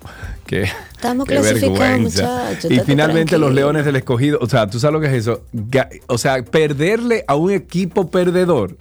¡Wow! Y finalmente los Leones del Escogido blanquearon 4-0 a los Gigantes del Cibao en el segundo partido de una doble cartelera en el Estadio Quisqueya Juan Marichal. Esta noche se enfrentan los equipos de la capital, Escogido y Licey. Las Águilas Cibaeñas ya juegan contra los Gigantes y los Toros del Este se enfrentan a las Estrellas Orientales. En noticia de béisbol, el merenguero Héctor Acosta, mejor conocido como el Torito, se pronunció contra los dueños de las Águilas Ibaeñas después de que ese equipo quedara eliminado de la temporada de béisbol invernal. A través de su cuenta de Instagram, Héctor Acosta compartió un post con una foto del recién nombrado dirigente de las Águilas, Tony Peña, en el que dijo lo siguiente. Hay cambios que al final tienen un costo caro. Este señor, quiéralo usted o no, es parte de la mística de las águilas. Hoy nos toca esperar que llegue octubre para ver cuál será el próximo error que van a cometer los flamantes dueños del equipo de los ibaeños que siempre apoyamos y también sufrimos porque somos el único equipo que junto con, que junto con el ticket le dan una pastilla para que cuidemos la presión. La Federación Dominicana de Tenis, Fedo Tenis, anunció que se realizan alrededor de 50 52 torneos juveniles y profesionales de acuerdo a su calendario oficial de eventos en el país. De acuerdo a este comunicado, hasta el momento se encuentran pautados 16 torneos juveniles en grado J200, J100, J60 y J30, válidos para el ranking de la Federación Internacional de, de Tenis, 6 para el ranking regional de la Confederación de Tenis de Centroamérica y el Caribe y así como 13 torneos nacionales. Desde la federación han informado que en 14 eventos se repartirán 330 mil dólares en premios para los jugadores. En otra información, en este caso de fútbol, el entrenador del Paris Saint-Germain, el español Luis Enrique Martínez, ha dicho que mantienen una relación perfecta con la estrella del equipo Mbappé, a tal punto que dijo que no somos novios porque él no quiere. Mira qué bien. Tras varios días de informaciones en la prensa francesa sobre supuestos desencuentros y una relación fría entre ambos, Luis Enrique fue tajante y dijo que mantiene la misma relación de siempre, que es cuasi perfecta. Dijo y cito, no somos novios, pero casi, más que nada porque él no quiere. Eso insistió el entrenador asturiano en la rueda de prensa previa al encuentro de la liga que mañana va a medir, a, medir al PSG contra el Mets. A continuación, Luis Enrique dijo a los periodistas que él de- desconoce por qué siempre se le pregunta cómo califica su relación con el futbolista. Si es evidente que tiene mucha cercanía con la mayoría de los jugadores y con Mbappé desde el principio, al que definió como una persona muy cercana, muy bromista y siempre sonriendo. Eh, vámonos entonces con gimnasia. El ministro de Vivienda y Edificaciones, Carlos Bonilla, dispuso la entrega de un apartamento del plan Mi Vivienda a la gimnasta Audris Nin Reyes, quien recientemente ganó la medalla de oro en gimnasia de los Juegos Panamericanos de Santiago de Chile. Con esta medalla de oro en mano, Nin Reyes se reunió con el ministro Bonilla en su despacho del MIDED, donde conversaron sobre distintos temas del ámbito deportivo. El ministro Bonilla dijo que la entrega de la vivienda será un reconocimiento por los logros alcanzados por el deportista, quien en Santiago de Chile aseguró una cuota para competir en gimnasia en los Juegos Olímpicos del 2024. Y antes de finalizar, recordar nuestro podcast de Karina y Sergio After Dark no se encuentra en todas las plataformas de podcast. Un red flag para mí fue lo vivido en una relación pasada, pues en el proceso del noviazgo todo era algo controlador. La red flag corresponde a la acción o el pensamiento de una persona que pone en alerta a otra persona de que algo que está sucediendo está mal. Eh, un red flag que me pasó, tuve con una persona que medía los likes que yo le daba a otra persona y las fechas específicas, asumiendo que pasaba algo en esas fechas. Y por lo general, este término hace referencia como a parejas o posibles parejas, pero se expande a todo tipo de interacciones, amistades, familiares, ambientes laborales, etc. En la romántica, si hay intentos exagerados de control o de celos, si la persona te critica y te ridiculiza, si te aísla de tu familia y amistades. Tuve que romper mi círculo social en el matrimonio porque tenía que estar en mi casa a las 7 de la noche porque si llegaba más tarde era todo un pleito. Karina y Sergio, After Dark. Karina y Sergio After Dark en todas las plataformas de podcast. Ahí nos pueden buscar en, en Google. Usted pone Karina y Sergio After Dark y le sale ese podcast y también 12 y 2. Suscríbase a ambos. Hasta aquí Deportes en 12 y 2.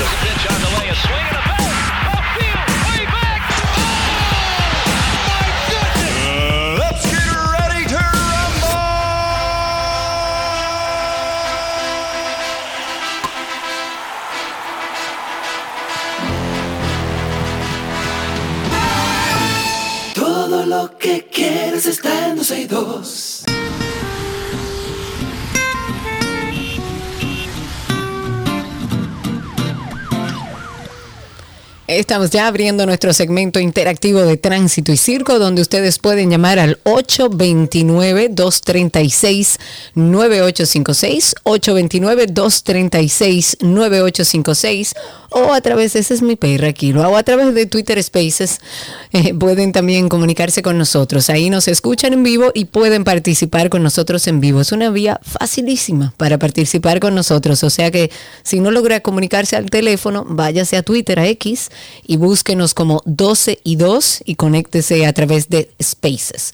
Yes. Algunas cosas que comentar en lo que van entrando las llamadas. El tema de las carreras clandestinas. Ya el Departamento de Inteligencia Vial del DGC, junto a la preventiva de la Policía Nacional, estuvieron haciendo un operativo, sobre todo en el municipio de Maimón, en Bonao, eso es en la provincia de Monseñor Noel, donde detuvieron tres conductores de motocicletas que justamente se dedicaban a realizar estas carreras clandestinas. Una de ellas denominada la corredora y que había sido modificada para tener más velocidad. Durante este operativo se incautaron cuatro vehículos. Uno de ellos transportaba la motocicleta esta corredora y nueve personas detenidas, entre ellas los corredores y miembros de ¿Y qué es una organización clandestina. Eh, quiere salir. Y miembros de una organización clandestina que promueve estas carreras de manera ilegal, pero que eso está en Facebook, señores. La promoción se hace digitalmente. Claro, si la policía quiere parar con eso, es tan fácil como usted buscarlo en Facebook, en Twitter y en demás redes sociales. No, pero eso no lo van a hacer. Imposible. ¿Cómo lo van a hacer? 829-236-9856. 829-236. Ve, déjala salir. 829-236-9856. Nuestro teléfono aquí en 12 y 2. Llamen ahora o callen para siempre. 829-236-9856. Nuestro teléfono aquí en 12 y 2. Una patana que transportaba un cabezote quedó atascada ayer debajo del elevado de la autopista 30 Pero de tú mayo. viste eso. Ajá. Hay que ser. que Esquina ser- Núñez de Cáceres, eh, Distrito Nacional, al no poder pasar debido a la altura de la estructura. La imprudencia del conductor, cuyo nombre se desconoce, fue cometida cuando él se estaba desplazando en sentido este-oeste. La parte delantera de la patana pasó normal, pero al parecer el conductor no pensó en el tamaño de la carga que llevaba. Por supuesto que no. Imposible, la cual se quedó atorada. Su acción provocó una congestión del tráfico vehicular por la vía. Normalmente los pasos a desnivel y túneles tienen señales de tránsito que indican la altura que le es permitida a los vehículos que por ellos transitan. Yo Pero es que no tiene que venir la altura, es que usted está viendo que usted viene en un cabezote y el cabezote en el que usted viene manejando apenas cabe de altura. Usted por lógica dice, si yo traigo un cabezote atrás, montado sobre una base metálica que está por encima del cabezote que yo estoy manejando, lo lógico es que no entre. Exacto. O sea, eso fue como, en serio. Ajá. Pero bueno, ahí tenemos dos llamaditas, Cari. Eh, ve atendiendo esas llamadas en lo que voy resolviendo lo de la computadora. Perfectísimo. Iniciamos con José, que está con nosotros en el 829-236-9856. Adelante, José. Buena, buena Karina, buenas tardes. Buenas tardes, bienvenido. Eh, ¿Me escucha? Ok, yo Sí. quisiera saber eh, si el gobierno tendrá algún plan o algo, eh, tirarse a la calle, flojar un par de millones fuertes a los pobres, porque hay una crisis tremenda en la calle. Esta va a ser la Navidad más pobre que va a tener el país, creo yo, este, en la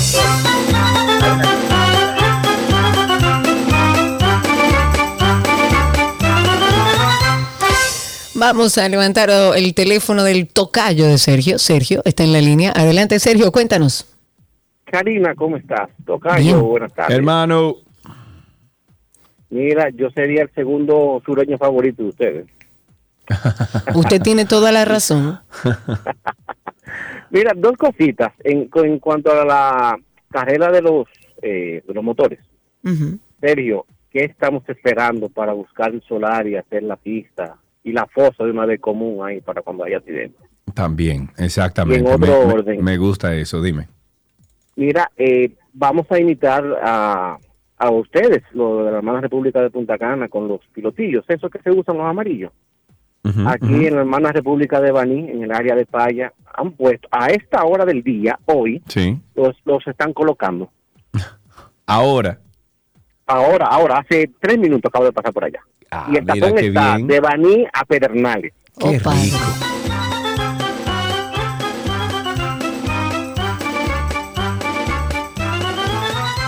$829-236-9856. 829-236-9856. Nuestro teléfono aquí en 12 y 2. Pueden seguir llamando. Bueno, vámonos entonces con. Déjame tirar este bumper aquí. Ay, que está bajito. Yo pienso que es mirando hacia Ahí, el ahí. frente que debemos caminar. Es importante aclarar. Inventando. Jugaremos. Corre, corre, corre, corre calamar. Corre que te corre por el mar. Inventando.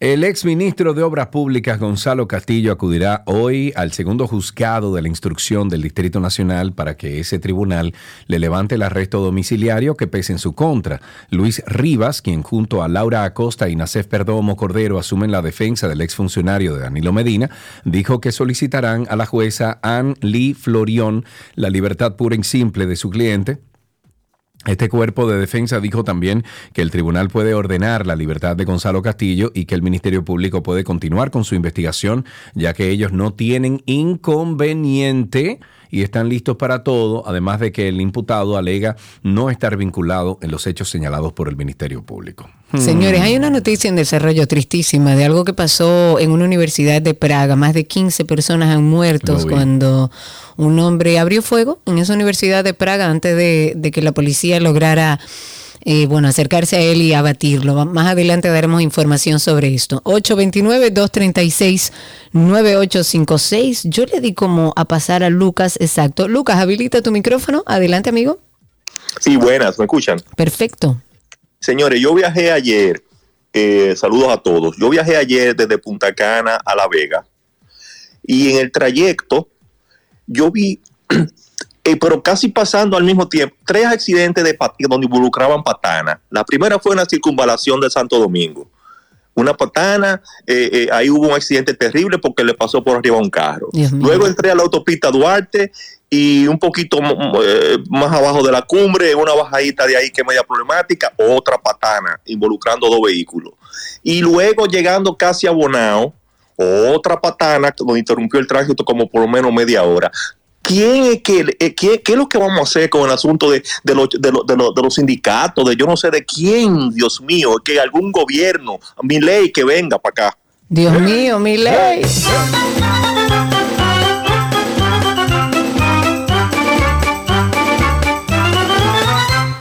Ahí tenemos a Rafael en la línea. Buenas tardes, Rafael. Estás llamando de fuera. ¿De dónde llamas? No estoy aquí en Santo Domingo. Ah, ya, ok. Es que tu el teléfono es de fuera. Cuéntanos. Sí, sí. Buenas tardes a todos y felicidades por su programa. Gracias. Eh, venía hace dos días desde Santiago. Salimos en un autobús de la metro, valga el comercial, y salimos a las seis de la tarde. Y en el trayecto de Santiago hasta el 9, yo vi nueve patanas con los cabezotes nuevos, pero la parte de atrás muchas veces tenía unos containers, de a dos containers pegados, Sí, pegados. y no había uno de ellos que tuviera una simple lucecita para los conductores de atrás. Me dio grima.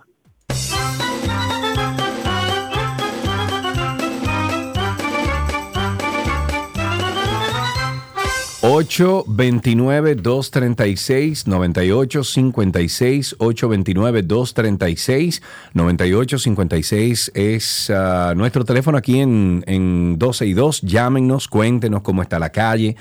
Ya este fin de semana hay gente que se desplaza. Tú te quedas en la capital, ¿verdad, Cari? Nope. No, te vas. Ok, Ay, bueno, yo, sí. yo también me tengo que desplazar. Por hacia lo menos ver el mar antes de que finalice el año. Bueno, yo tengo que ir para Santiago.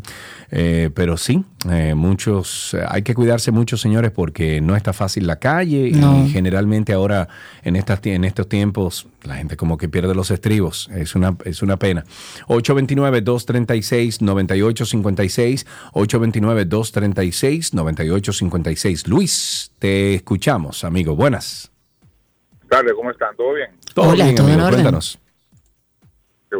Yo me, que ayer me, anteriormente me he preguntado varias veces, cuando yo veo estos vehículos que sacan de, de aduana, de una flotilla de vehículos de X compañía, que salen en manada, ¿verdad? Entonces, esos vehículos andan sin placa, esos vehículos de por sí no tienen seguro. Entonces, si pasa cualquier, me, me pasa a mí cualquier inconveniente, como casi me iba a pasar ayer, ¿quién me, quién me, quién me responde sobre eso? Eso es una buena pregunta.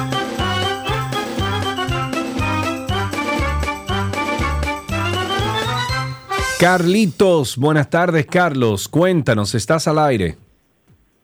¿Cómo está, Sergio? ¿Cómo está, Karina? Todo bien, amigo. Gracias por, por tu llamada. Y dígame Cuéntanos. que sus oídos están funcionando, porque ahora el que tiene unos ñocos soy yo. Estamos funcionando, estamos Mira. funcionando. Cuéntame. Bueno, yo estoy monofónico. Mira, déjame decirte algo. Eh, por mi trabajo, yo transito eh, prácticamente la carretera del norte completa y prácticamente el sur.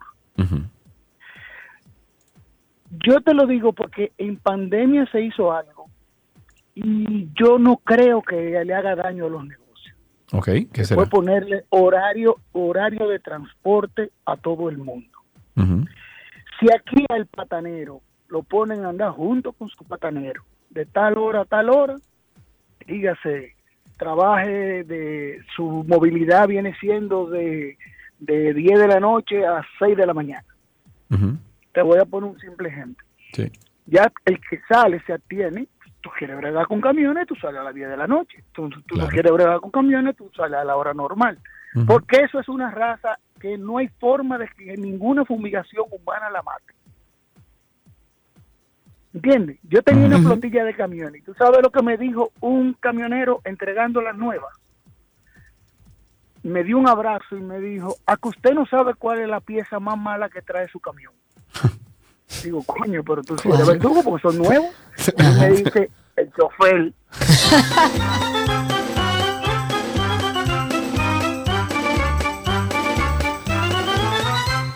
829-236-9856, 829-236-9856, nuestro teléfono aquí en 12 y 2. Hay una jovencita que se llama María Laura Báez, de 19 añitos de edad, que es candidata a regidora del Distrito Nacional por el PRM. Y ella dijo en el día de hoy que se debe educar a la población en cuanto a las leyes y señales de tránsito desde la escuela. Ojalá y esta jovencita de 19 años llegue para, para plantear algo que a grandes luces hace falta y que nosotros debemos tener 15 años diciendo, hace falta educación vial. Ella estuvo en una entrevista, ojalá podamos conseguirla, Cristi, y hablar con ella, porque da, llama mucho la atención que siendo tan joven ya esté en el, en el plano político. Esta joven dijo que la población no está educada en cuanto a los temas que son importantes para la nación y que por eso se cometen muchas infracciones de esa naturaleza. Hay que ver qué interesante, una joven de solo 19 años ya candidata a regidora del distrito por el PRM. 829-236-9856, 829-236-9856, nuestro teléfono Mauricio está en la línea. Buenas tardes, Mauricio, cuéntanos. Buenas tardes, Sergio Carlos, Karina. Eh, primero Bienvenido. felicitarles por su por su trabajo. Hacen un muy bonito trabajo, siempre los escucho. Ay, gracias. Segundo, eh, yo manejo prácticamente a diario hacia el área del este y me he dado cuenta de que cada día más los camioneros dueños de la calle manejan en el carril central y en el izquierdo y nunca en el derecho. Por lo tanto, el carril para rebasar es el derecho ahora. ¿Y qué te extraña de eso?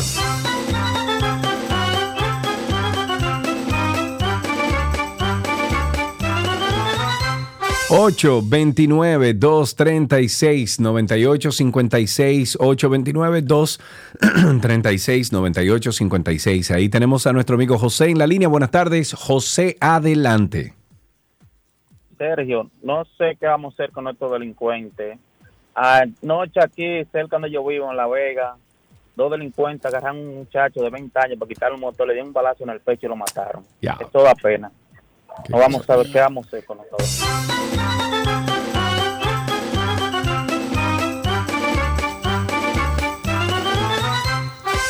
Antes de irme al corte, Patricia, habilita tu micrófono, adelante. A ver, Patricia, vamos otra vez. Buenas tardes. Ahora sí, hola, ¿cómo estás? Bien, gracias. Qué bueno, me alegro. Gracias. Quiero felicitar hoy a todos los baloncetistas de República Dominicana por ser hoy el primer día de mundial del baloncetista, del baloncesto. En la República Dominicana se jugó por primera vez un juego de baloncesto en Santiago en el 1915. Y la primera persona que jugó basquetbol en Santo Domingo fue el doctor Salvador Coco Pastoriza. Oh, pero muchísimas gracias, Patricia, siempre ayudándonos con las efemérides y cosas importantes que debemos mencionar. Muchísimas gracias y desde aquí un espaldarazo y un abrazo a todos nuestros basquetbolistas. Tránsito y Circo, ustedes sigan llamando al 829-236-9856, 829-236-9856, nuestro teléfono aquí en 12 y 2. El Seguro Nacional de Salud, el SENASA, anunció que amplía los beneficios del plan básico para los miembros del cuerpo de bomberos en el país. Según informaron, esta medida que entra en vigor desde el primero de enero incluye en su primera parte a 800 bomberos beneficiados y se extenderá a todos los miembros del cuerpo de socorro e integra un reembolso en prestadores de salud no contratados, servicios ambulatorios de 90%, red de proveedores preferencial, incremento de habitación hasta 7 mil pesos diarios, servicios hospitalarios 100%, cobertura de maternidad 100%, así como enfermedades de alto costo hasta 2 eh, mil no, 2 millones, 2 millones 500 mil anuales por evento, cobertura de rehabilitación, hemoterapia, al 10% odontológicas adicionales del plan Muy bien, me básico. parece muy bueno, bien. si todo eso fuera verdad, mental fuera maravilloso. Pero es verdad, serio, no seas tan nube negra. Ahí tenemos a Diego en la línea. Adelante, el tocayo de mi hijo. Cuéntanos, Diego. Cuenten cómo están ustedes, cómo se sienten. Bien, con hambre, pero bien. Qué bueno. Miren, ustedes saben que yo le dejé a mi esposa y a mi, y ya de, de paso a mi niño de 10 meses. A las 12 que iba a ir a comer, yo estoy en un tapón, yo espero llegar cuando ya él se vaya a graduar de la universidad a mi casa.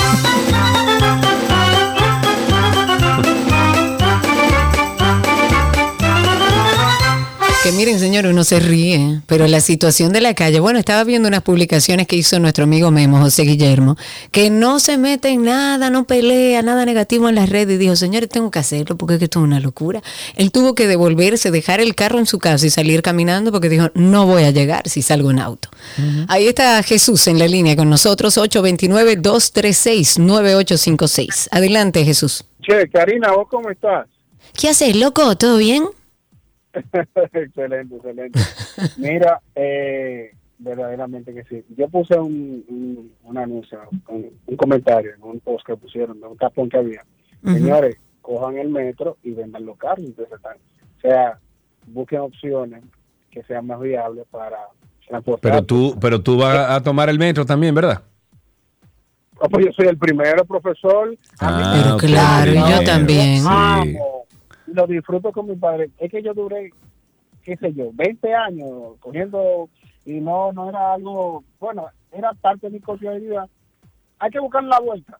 Señores, nos en tres, cuatro años no vamos a poder movernos si no es en transporte público. Y tú sabes por qué la razón de tal vez un volumen elevado del tránsito el día de hoy. Recuerden que no sé para, abro paréntesis, ¿para qué están los diputados? Cierro paréntesis. La razón es porque la empresa privada tiene hasta el día 21 22 para dar el doble. Entonces, esa es la razón de que da todo el mundo Ah, claro. pagando su cuarto. entiendo al empresariado, entiendo que verdad hay que ¿verdad? admi- estericar los chilitos, pero ¿por qué no sale ahora un diputado y dice, señores, vamos a revisar eso?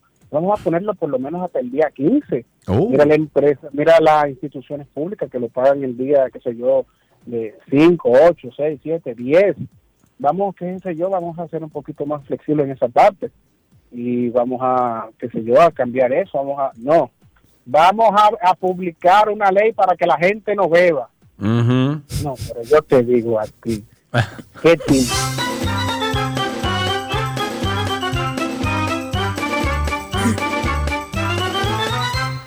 829-236-9856, 829-236-9856, nuestro teléfono aquí en 12 y 2. Para que nosotros entendamos qué tipo de políticos tenemos y candidatos, no sé si viste o si vio, no, oye, ¿quién te Ay, Dios oye? Ah, mío. porque tú no acabas. Ay, Dios no, las mío. cosas llaman mucho la atención y digo que llama la atención porque uno dice, Dios mío, uno tiene que elevar la calidad de políticos que llegan al gobierno, al Estado, que son candidatos, aprender a, a- a tomar, no sé, cierto criterio, porque tú ves a una cantidad de candidatos y ver este video del alcalde de la comunidad de Cayetanos Hermosén por el PRM, Julio Abreu, dándose trompada con ¿Qué? un aspirante a regidor. ¿Qué? Es como, tú dices, pero señores, es hacia atrás qué, que estamos Karina? yendo. No, pero dándose qué?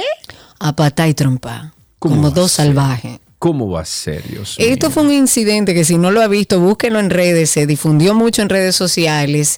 Eh, ocurrió en la casa de este señor, de Julio Abreu, del candidato al alcalde, señores, por el PRM. ¿Y qué habrá Se pasado ve en el video eh? que, como dos personas estaban como eh, sujetando de manera violenta los dos juntos, se, se- se peleaban, había un grupo ahí intentando separarlos y luego de varios segundos de forcejeo, los, los que estaban ahí lograron separar a ambos políticos. Hasta el momento nadie sabe cuál es la razón que originó el pleito, pero al final yo creo que nos deja la idea de qué tipo de político es, porque una persona que no tenga eh, inteligencia emocional no puede manejar un país, no puede manejar una alcaldía, porque usted sabe todo lo que usted se encuentra ahí.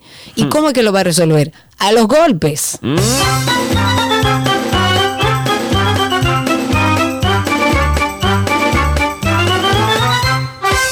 A los golpes, compadre. Así es que se va a resolver todo. Ahí tenemos a Helio en la línea. Buenas tardes, Helio, adelante. Bu- buenas tardes. Una observación con relación al tema de la mala educación que tienen los servidores del, del transporte público. Para mí, el flagelo principal es el apoyo que tienen sus sindicatos. Ok. Para mí eso, el apoyo que tienen, pues sabes que el sindicato aquí en República Dominicana es otro gobierno. Ok, ok, muy bien. Bueno, está, está bien. O sea,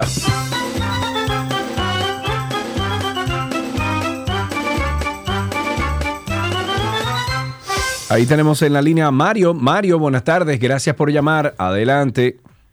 Buenas tardes, Sergio. Buenas tardes, Karina. Buenas tardes a todos los oyentes de esta Bienvenido. emisora Amén. Cuéntanos. única en el país. Ey. Señores, yo estoy llamando con mi forma reflexiva de ver las cosas ya hasta por edad. Eh, como el programa, el nombre en realidad es eh, eh, Tránsito y Circo, eh, uno todos los días pone su vida el- con el simple hecho de transportarse desde su hogar a llevar muchachos, niños al colegio, ir a trabajar. Yo lo que quisiera como apelar a la sensibilidad, no sé de quién, porque ya como que la gente se ha deshumanizado un poco. Porque aquí todo el mundo, por cualquier tontería de, de tránsito, saca una pistola, saca un machete. Nadie Estamos muy violentos, muy agresivos. una agresividad increíble. El sentido común, como dice Sergio, es más común de los sentidos. La gente no tiene eso en la cabeza irradiado. De todas maneras, yo apelo a la sensibilidad de nosotros, de los dominicanos, en estas navidades, que podamos tener unas navidades de alegría, compartir y no tener que tener en modo animal, porque nosotros estamos en modo insecto animal. Si tú no andas mosca, anda chivo, si no anda chivo, anda gato, si no anda gato, anda perro. Señores, feliz Navidad y, vamos a ver de qué forma podemos cambiar.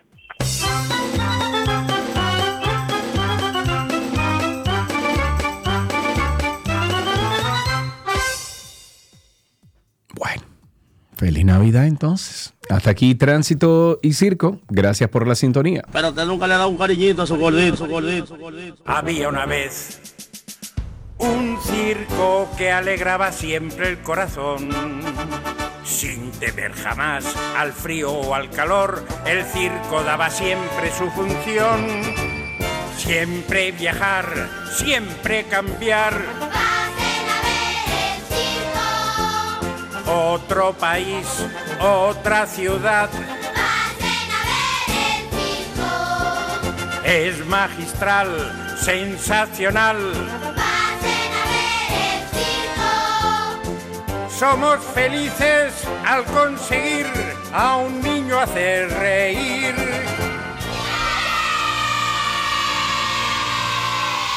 Todo lo que quieres está en 12 y 2.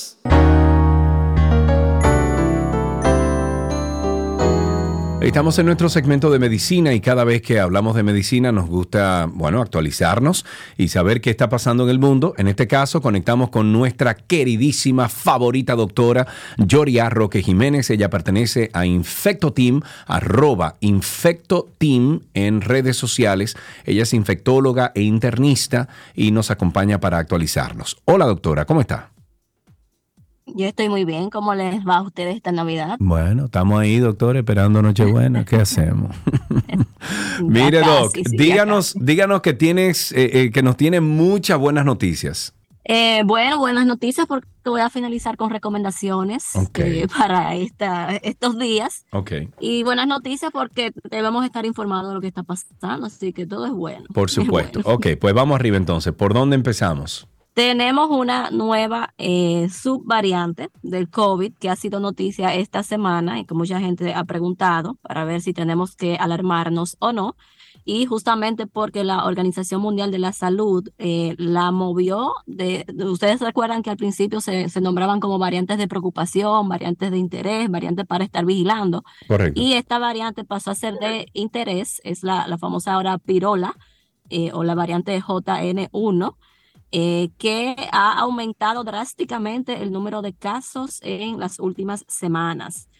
Esta nueva variante, como decía, no es eh, más, eh, no hay que alarmarse en cierto sentido porque no ha demostrado ser más agresiva o más severa, Sí. simplemente que como otras subvariantes que ya hemos conocido de, de Omicron, descendientes de Omicron todas, eh, tiene mayor capacidad de transmitirse y evadir el sistema inmune por una nueva mutación que tiene a- al final.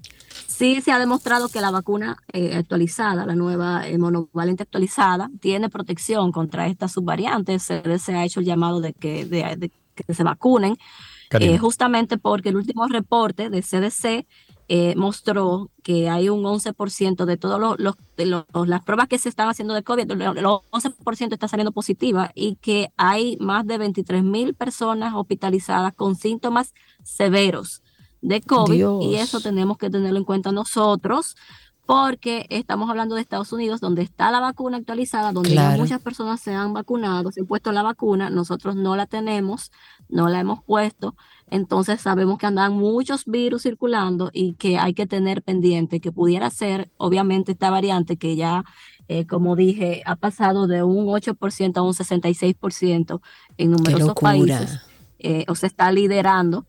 Eh, hay que pensar en ella y que eh, nos podemos complicar, así que Claro. nuevamente a tener en, en cuenta o, o recordar como siempre el Estar COVID. pendientes, eh, pero además del COVID, y mencionabas todo el tema de con, con bacterias, gérmenes respiratorios que andan, que todo el mundo está enfermo, todo el mundo anda con gripe.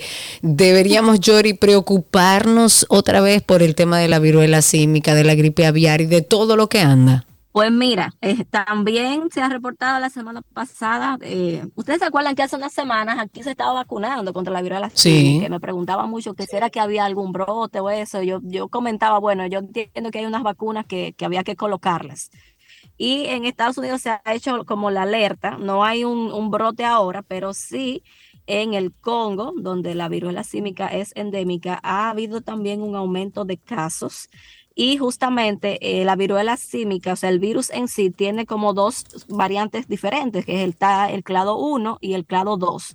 ¿Qué sucede? Que el brote del año pasado fue por el clado 2 y lo que ha subido ahora ya es el clado 1, que tiene mayor capacidad de ser contagioso y causar infecciones más severas que el que causó el brote el año pasado, ese brote a nivel mundial.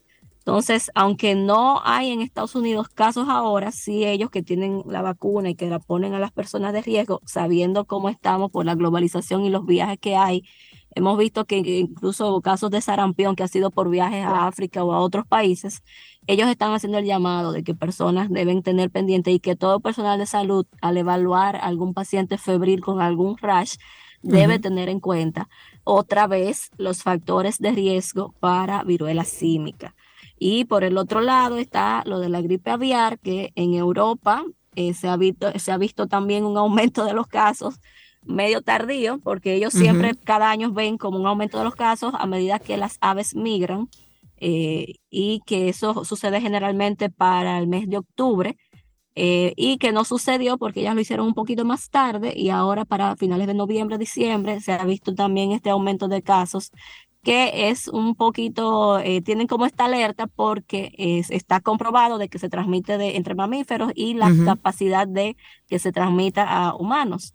No hay ningún caso reportado de que haya sucedido, de que eh, se, se pasó para un humano, pero sí, eh, porque sabemos que en la, la carne no, no contamina, pero sí por el contacto con el animal enfermo es muy, muy agresivo en ellos y causó para, en, en años pasados, ha causado eh, muertes de muchas aves.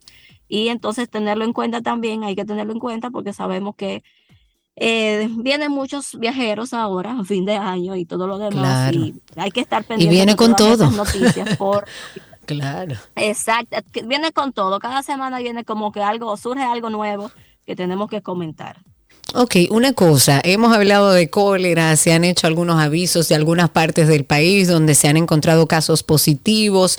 Yo tengo una cantidad de gente con eh, procesos diarreicos que están afectándoles, pero mucha gente, ¿esto tiene que ver con cólera o de qué se trata? Mira, entonces no es el cólera. Obviamente no nos vamos a olvidar del cólera porque sabemos que eso aquí está pasando a cada rato, pero sí, como que mencionas, también a mí mucha gente me ha preguntado y me han llegado pacientes con eh, cuadros gastrointestinales que no Sí. tienen nada que ver con bacterias eh, productoras de gastroenteritis. Son cuadros a veces virales porque uno siempre asocia como las gripes y demás con los síntomas respiratorios pero hay gérmenes. La semana pasada hablaba yo con Sergio sobre una bacteria que está también eh, bateando en Estados Unidos, eh, produciendo una neumonía eh, de los pulmones blancos, que es el Mycoplasma pneumoniae, la misma que mencionamos en China. Esta bacteria que produce cuadros atípicos suele iniciar muchas veces con cuadros gastrointestinales, o sea, con evacuaciones diarreicas, malestar general, y lo último que se presenta son los síntomas respiratorios. ¿Qué sucede? Que cuando uno viene a hacer la radiografía, si uno lo sospecha a tiempo, eh, en un paciente X eh, que viene con el cuadro de las evacuaciones diarreicas, tú le haces pruebas virales, te salen negativas y tú piensas en esta bacteria y tú haces una radiografía, pues por probable que tú encuentres los hallazgos compatibles con una neumonía. Y hay que tener en cuenta porque se puede complicar. No solamente esta bacteria, es recordar que está dengue también y que el serotipo 3, que todavía circula mucho, ah, todavía hay mucho dengue, eh, también en muchas, sobre todo en los niños, se está presentando con evacuaciones diarreicas. Ah, Eh, ok. No se puede, este, eh, o sea, no nos podemos olvidar de eso, no podemos estar tomando, automedicándonos y que to- todo va a pasar porque ya sabemos las complicaciones asociadas a todas estas entidades. Ahí está, dame decir que cualquier virus, cualquiera, puede ocasionar evacuaciones diarreicas y que la gente se deshidrata y que por eso se complica. Entonces sí hay que tener pendiente de todo esto que he mencionado, porque sabemos que estos días hay muchas festividades, muchas celebraciones, y estos cuadros pudieran pasar, eh, parecerme otra cosa y realmente ser un cuadro infeccioso. Genial. Antes de despedirte, Yori, ¿cuáles recomendaciones a nivel de salud pudieras darnos para Nochebuena, para Año Nuevo y todo lo que viene por ahí? Mira, yo creo que siempre, como que hay un listado que son como el cliché de siempre, de, con, con respecto a la salud, de comer la- las comidas bien cocidas, de, de recordar el lavado de las manos, evitar la contaminación cruzada de los alimentos, no eh, hacer abuso de- del alcohol y demás, por lo que ya sabemos. Pero yo, yo como que quisiera enfatizar aquí de que si alguna persona presenta alguna sintomatología, por mínima que sea, ya sea, por ejemplo, una fiebre, un día de fiebre, evacuaciones diarreicas o síntomas respiratorios, acuda a que lo evalúen. Porque ahora mismo el, las posibilidades diagnósticas que tenemos son, es demasiado amplia. Muchos pacientes se pueden complicar porque tienen algún factor de riesgo con algo que para otra persona sea autolimitado. Entonces, eh, es posible que el fin de año se nos complique con un aumento de casos. Eh, mírate, en Estados Unidos más de 20 mil personas ingresadas con COVID. A esta altura de juego uno no pensaba que eso iba a pasar. Entonces no queremos que también aquí no suceda. Así que además de las que ya sabemos, de lo que sabemos todos los años, recordarle a la población que ante cualquier síntoma, por mínimo que le parezca, mejor que le digan que no pasa nada y que se pudiera su Claro. casa y no que resulte en un cuadro que se pueda complicar. Completamente de acuerdo. Señores, sigan a Yori Roque a través de la cuenta de arroba infectoteam. Por ahí muchísima información de valor. Yori, gracias. Gracias a ustedes como siempre y feliz Navidad. Un abrazo para ti también, feliz Navidad y para toda tu familia. La doctora Yori Roque, infectóloga e internista, estuvo con nosotros en medicina.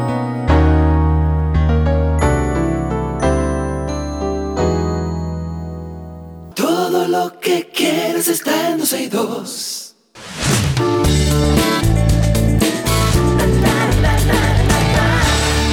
Estas son las noticias del mundo del entretenimiento y yo voy a empezar por aquí con el centenario del nacimiento de la reina Isabel II.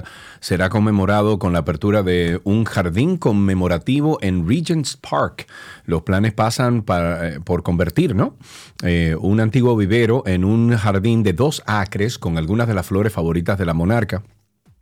En el emblemático parque londinense, las propuestas iniciales muestran un gran estanque con asientos y una pérgola perdón, y ofrecerán a los visitantes la posibilidad de explorar varios paisajes sin salir del interior del jardín, donde también habrá una torre mirador con una vista de- del área de toda la zona, hermosísimo. Yo vi algunos, algunas propuestas.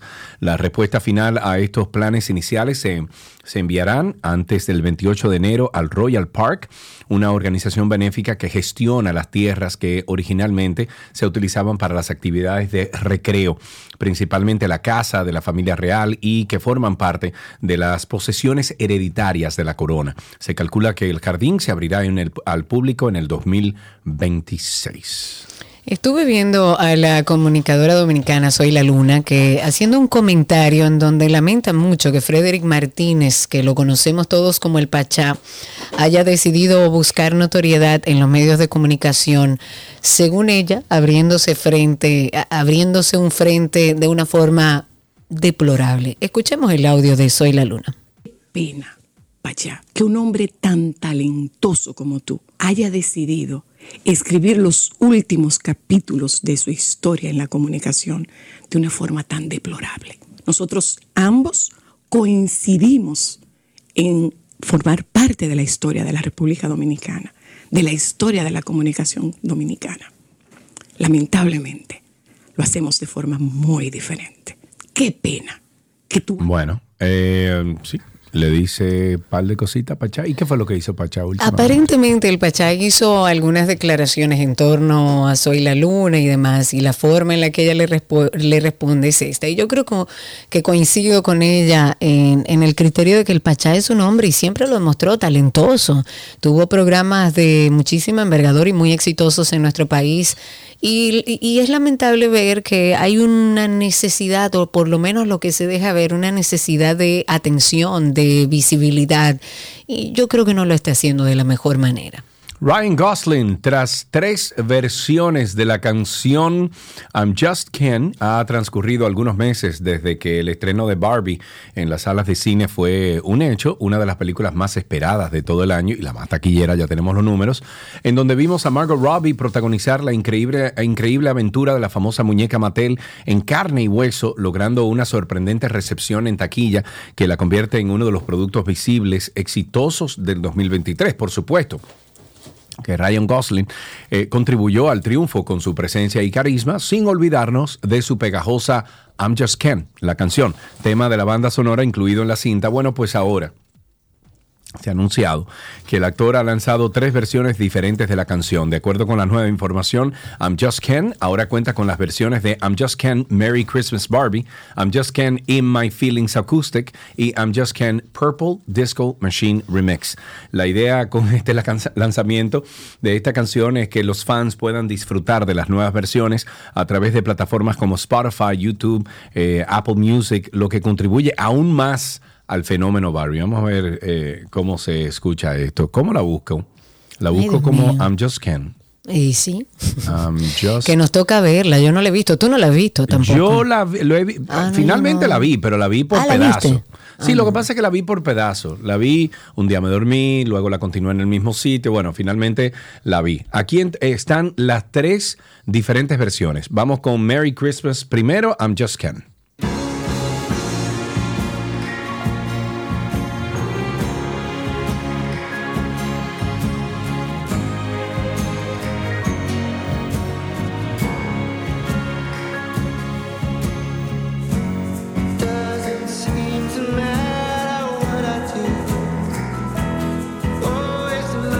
Esa es la versión Christmas. Ahora vamos a I'm Feeling. In My Feelings. La misma versión, pero In My Feelings. Esta es la acústica, perdón. Mi amigo, vamos a adelantar un ching ahí. Ok, y finalmente Purple Disco Ball.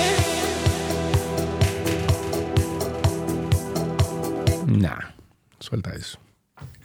En otra noticia de entretenimiento, oigan esto, está circulando hace días que la actriz Cameron Díaz ha generado un debate sobre los matrimonios pidiendo que los esposos normalicen dormir en habitaciones separadas.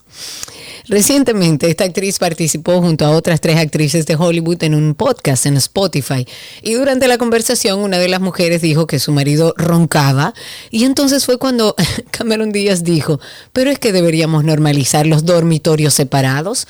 Para mí, literalmente diría, yo tengo mi casa, tú tienes la tuya, tenemos la casa familiar en el medio, iré a dormir a mi habitación, anda a dormir a la tuya y con eso estoy bien. Y yo creo que eh, las parejas son tan particulares cada una, que cada una que haga lo que quiera. El que quiere dormir separado, que duerma separado, y el que quiere dormir acurrucado, que duerma acurrucado. La periodista y escritora española Ruth Ba- Baza anunció que presentó una denuncia contra el actor francés Gerard Depardieu, Dios mío, por abuso también, por unos hechos ocurridos presuntamente en París hace 28 años. La autora de 51 años explicó que había formulado su de- denuncia el pasado jueves ante la policía española por una violación que ocurrió durante una entrevista que realizó al actor francés para la revista Cinemanía el 12 de octubre del 1995 en París, confirmando así una información adelantada por varios medios eh, europeos y se trató de una invasión sin mi absoluto consentimiento en ningún momento. Eso indicó Baza, que entonces tenía 23 años, mientras que el actor contaba con 46 años. Me quedé absolutamente paralizada. En España, el delito de agresión sexual incluye también la violación, según el Código Penal, y en su conversación con la AFP, Baza se refirió a lo ocurrido como agresión sexual, pero al ser preguntada si se había tratado de una violación, respondió afirma- afirmativamente, así lo calificó la policía. Eso contestó. Y hasta aquí las informaciones de entretenimiento.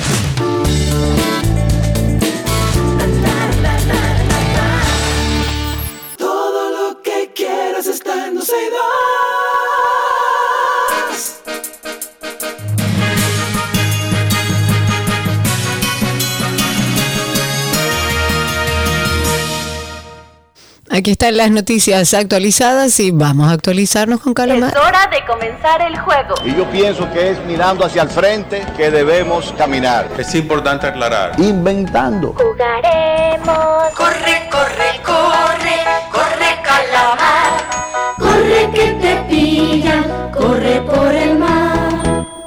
Inventando. El segundo juzgado de la instrucción del distrito ha variado parcialmente la medida de coerción al exministro de Obras Públicas Gonzalo Castillo, que como sabemos está implicado en la operación Calamar.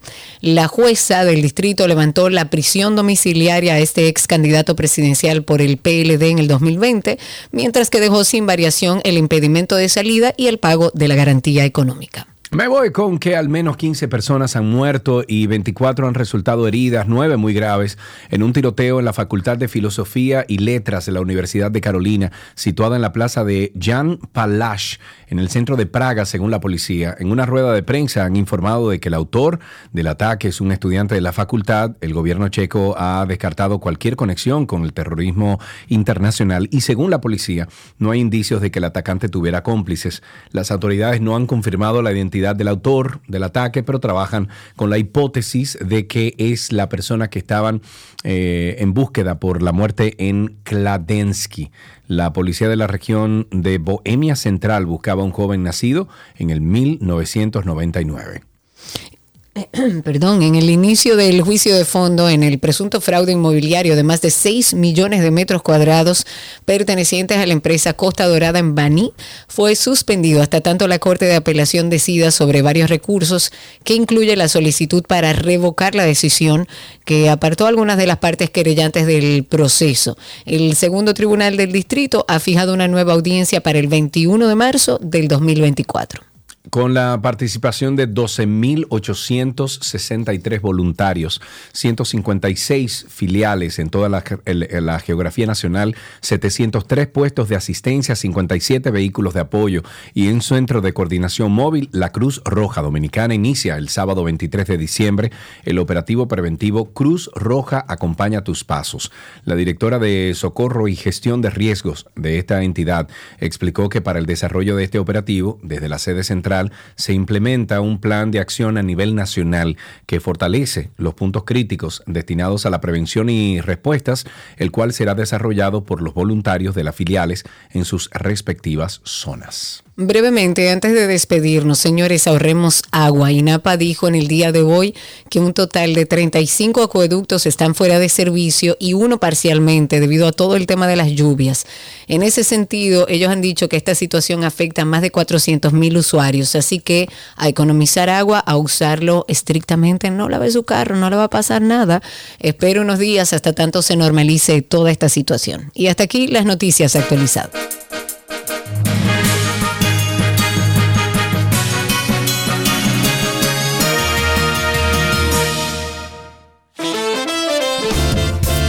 Vamos a despedir este programa invitándoles a todos ustedes a que nos acompañen mañana porque tenemos un especial de especiales mañana. ¿Quién era que decía especial de especiales? Especial de Especial de especiales. Sí. Mañana tene- tenemos, sí señor, un especial que hemos preparado con muchísimo cariño para todos ustedes, para que disfruten de música, de informaciones sobre la Navidad, cosas que seguro no han oído, para que la pasemos bien. No se lo pierdan justo a la mitad del día, como todos los días. Nos encontramos mañana. Chau, chau. Bye, bye.